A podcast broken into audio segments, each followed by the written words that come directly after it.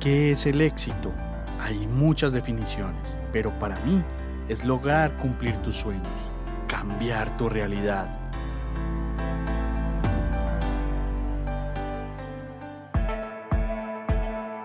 Te quiero mostrar cómo yo y otras personas hemos logrado nuestro propio éxito. Conocerás de primera mano qué hemos hecho para llegar donde estamos, nuestros hábitos, nuestros pensamientos, nuestros pilares e incluso nuestros miedos. Alguna vez alguien me dijo, escucha atentamente a las personas de éxito y mira lo que hacen que tú no haces. Y esto cambió mi vida para siempre.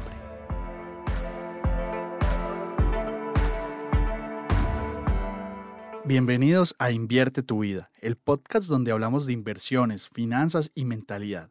Yo soy Juan Pablo Osorio y empecemos, que esto va a estar brutal.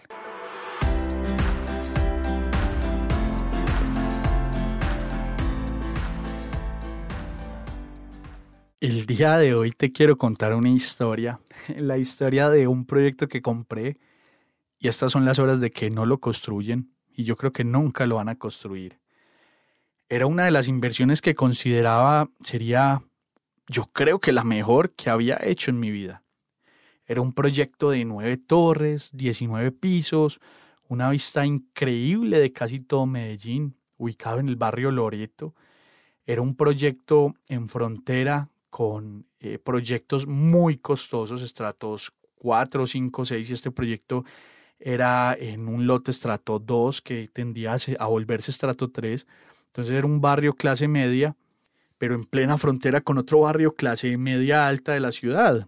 Entonces cuando yo miro en retrospectiva, aún me abruma un poco saber que este proyecto no se logró, porque a pesar de que yo había entrado algo tarde al proyecto, como tenía un tema de tope, yo en esa época no sabía ni conocía mucho de los topes VIP, BIS ni nada de eso, pero pues ya hoy lo hablo con mucha propiedad y lo conozco. Si te das cuenta, todas las historias que te cuento han sido aprendiendo a los golpes y a las patadas. Yo no quiero que tú aprendas a los golpes y a las patadas, sino que ya tengas el camino claro y recorrido. Entonces era un desarrollo muy bueno y que aún tenía mucho potencial porque por tan solo 75 millones de pesos de la época, pues yo tenía un proyecto brutal. En Medellín no había donde más comprar un proyecto tan bien ubicado en ese valor. Era muy, muy barato. Esa mañana firmamos encargos fiduciarios. El proyecto iba con fiducia de principio a fin. Me entregaron una tarjeta de recaudo para consignar y posteriormente pues hacer esa separación. Aquí yo no entendía ni papa de, eso todavía, no sabía que era una fiducia. Yo me limité a firmar, compré en la torre 8, la construcción apenas iba en la torre 4 y ya tenía varias demoras, estaba retrasado, pero ellos fueron honestos y transparentes con eso y nos dijeron que estaban buscando acelerar el proceso. Entonces, pues yo confié y estuve tranquilo con el tema y ellos pues me decían que a pesar del retraso que habían tenido, era por un tema de unos permisos forestales, entonces que no me preocupara, que todo iba a estar muy bien. Entonces yo firmé, separé y yo muy cumplidamente iba mes tras mes al banco a pagar con mi tarjeta del encargo. Luego descubrí que podía pagar por internet y no tenía que ir al banco. Pasó el tiempo y veía el avance en las etapas algo lento, no iba al ritmo esperado, apenas iban en torre 6 es decir, si proyectaba el tiempo que se demoraron construyendo esas tres torres, faltaban fácilmente cuatro años más para que mi apartamento llegara a mis manos. Y yo estaba ya próximo a terminar de pagar esas cuotas iniciales y nada que empezaban a construir el mío. Entonces, pues yo seguía tranquilo en ese momento. No había escuchado nunca una historia de estafa, ni mucho menos. Pero pues pasó un año después de terminar entonces el pago del inicial y en esa época yo no sabía cómo estructurar un plan de pagos para salir ganador de este tipo de situaciones. Lo que les he enseñado, dejar una cuota grande para el final. Entonces la fiducia ya tenía todo mi dinero, generando un interés muy bajo y cobrándome un fee de administración del mismo. Y nada que empezaban a construir. O sea, yo ya les había dado la plata y pues digamos que yo seguía ganando valorización porque yo veía que torre que entregaban de una estaba costando 120 millones de pesos fácilmente, porque la ubicación era muy ganadora.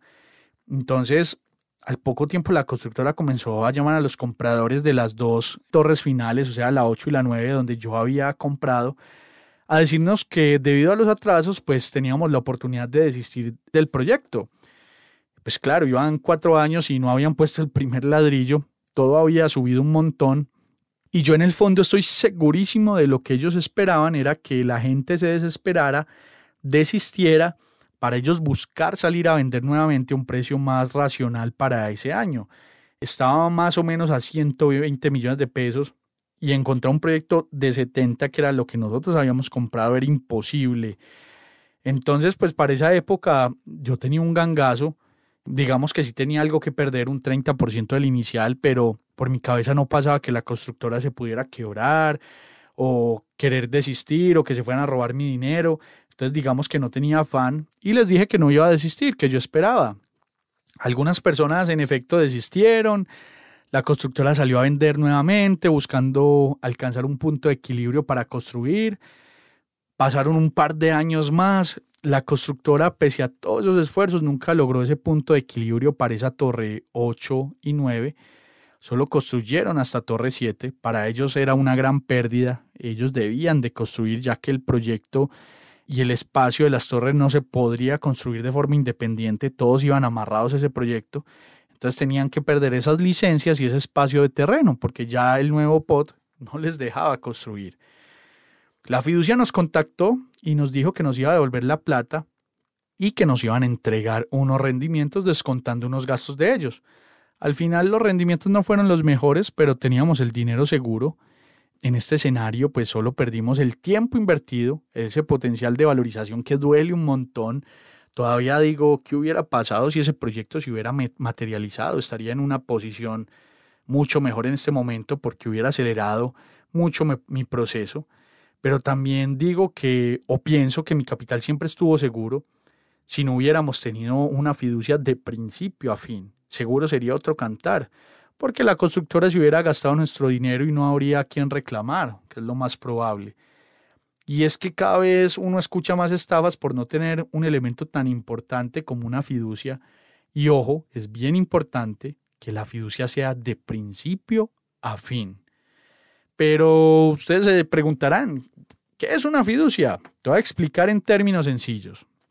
Una fiducia es un intermediario entre dos o más partes, porque pues pueden haber más de dos partes, en donde una de ellas entrega un bien o una propiedad, en este caso sería el apartamento, y la otra parte entrega el dinero, en este caso yo como comprador la cuota inicial, y ambas partes se comprometen pues a transferir estos, sea en el futuro, sea en el presente, en algún momento del, del tiempo, a la otra parte según una serie de condiciones y unas normas que se definen en el contrato y en los cuales la fiducia pues se encarga de velar por los mismos por una comisión administrativa, porque así es como gana la fiducia. Ellos cobran un fee por administrar esa plata. Y mientras tanto, el efectivo ellos lo ponen a trabajar en fondos eh, de algún tipo que generen una rentabilidad. Luego de entender todo esto, me doy cuenta de lo importante que fue que ese proyecto tuviera fiducia y que fuera de principio a fin y que la misma no liberara los recursos a la constructora sin cumplir las condiciones de punto de equilibrio. Hubiera perdido la plata, como te lo dije ahora. Y yo para esa época, o sea, yo no sabía que era una fiducia. Eh, fue como una premonición, fue un, un acto de suerte, diría yo, que ese proyecto tuviera fiducia de principio a fin. Y eso me lleva a concluir de que yo no compro proyectos sin fiducia de principio a fin. Pregunta en la sala de ventas si el proyecto tiene fiducia de principio a fin. Revisa los anuncios del proyecto y la sala de ventas que normalmente aparece ahí afuera. Si desconfías, pregunta en esa fiducia que sale en el letrero y les dices, hey, ustedes hacen parte de este proyecto y tienen fiducia de principio a fin y ellos te van a corroborar. Busca siempre fiducias que sean muy grandes, que sean reconocidas, Normalmente todas hacen parte de grupos económicos y bancos muy grandes, entonces no va a tener pierde porque la fiducia está amarrado a bancos muy grandes. Y te quiero aclarar que no todos los proyectos tienen fiducia de principio a fin. Y eso es importante que lo repitan muchas veces. Listo, quiero que te quede muy claro. Yo conozco pequeños constructores que no cuentan con recursos para financiar una fiducia y no es posible transferirle ese costo al cliente porque no serían competitivos. Entonces esos constructores que compran casas, eh, las tumban y montan proyectos de 4, 5, 8, 10 pisos, normalmente no tienen fiducia. Entonces ahí hay un riesgo que tú estás corriendo.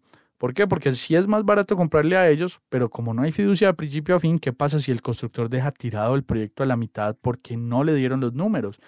O si hay una pandemia y no son capaces de aguantar, se van a quebrar más fácilmente.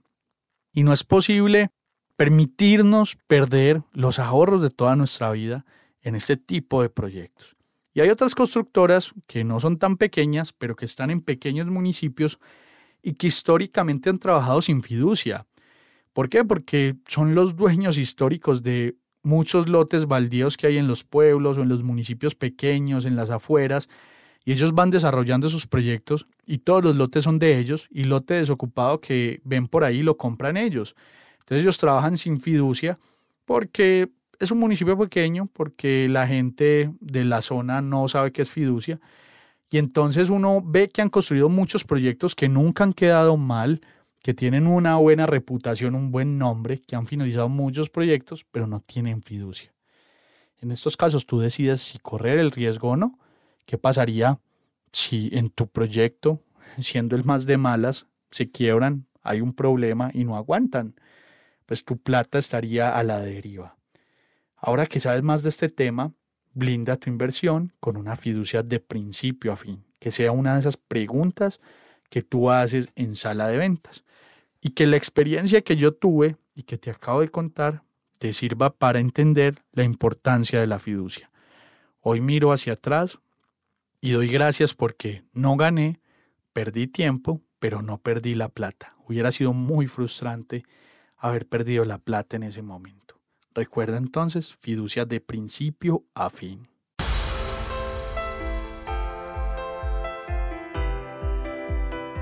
Si quieres seguir aprendiendo, recuerda seguirnos en las redes sociales como arroba Juanpa Invierte. Estamos en Facebook, Instagram, TikTok y YouTube. Ahí te responderemos todas las dudas y preguntas que tengas. Siempre estamos dispuestos a ayudar. Nos vemos ahí.